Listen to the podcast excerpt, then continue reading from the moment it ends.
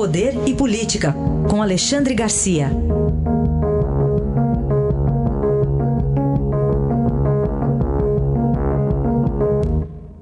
Alexandre Garcia, bom dia. Bom dia, Manuel. Bom dia, Carolina.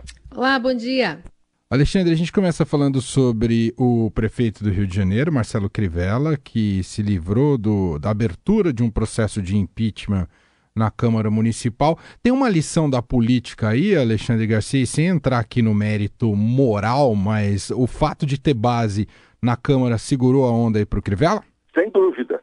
Mesmo porque impeachment é um julgamento político. Não é um julgamento de devido processo legal, criminal, penal. Veja só o caso do, do, do Collor. Collor foi julgado politicamente e foi absolvido no processo penal no Supremo. Né? Então é um julgamento político.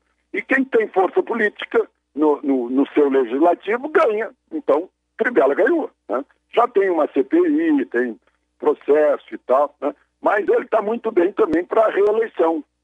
Aliás, é, eu acho que essa foi uma das causas da apresentação do, do, do processo, né, da, da, apresentação da denúncia. É que ele está bem, é, há uma perspectiva muito boa para ele de, de reeleição. Uh, enfim, saiu dessa, né? Agora, uh, o pessoal aí que quer, que, que é opositor do Crivella vai ter que decidir no voto, porque provavelmente uh, vão fazer barulho, mas a eleição está muito próxima já. Então, é isso. Vitorioso Crivella no julgamento político. Foi apertado até, mas conseguiu ganhar.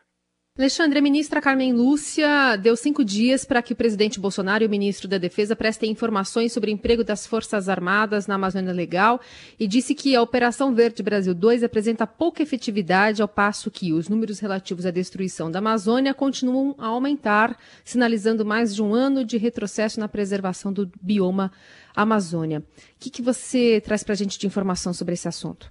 Bom, eu acrescentaria o seguinte: mais uma vez, o ministro Marco Aurélio tem razão partidos uh, minoritários e de oposição usam o Supremo para uh, incomodar o governo. Né? No caso, é o Partido Verde que fez esse pedido.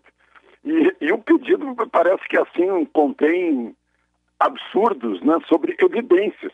O que faz o Exército Brasileiro na Amazônia? Ora, o Exército Brasileiro da Amazônia está lá ocupando a Amazônia em nosso nome, em nome do Brasil. A Amazônia faz 100 anos que, que, que o, estrangeiros estão, cobiçam a Amazônia e todas as suas riquezas. Né? Até pergunta o que faz o Exército na fronteira, na Amazônia Legal, nas áreas indígenas. Né? Não são áreas indígenas, são áreas brasileiras com reservas indígenas. Então tem que botar isso no, no devido lugar e, e esperar para ver qual vai ser a resposta do governo. Né? Ah, parece que a, a tentação é fazer uma resposta irônica. Olha, estão lá procurando koalas uh, demônios da Tasmânia, uh, girafas, mas só podem encontrar antas, né? Mas aí não, não convém fazer esse tipo, o governo não faria esse tipo de, de ironia, mas que é, é até risível, né? Está parecendo aquela história de pedir o celular do presidente da República.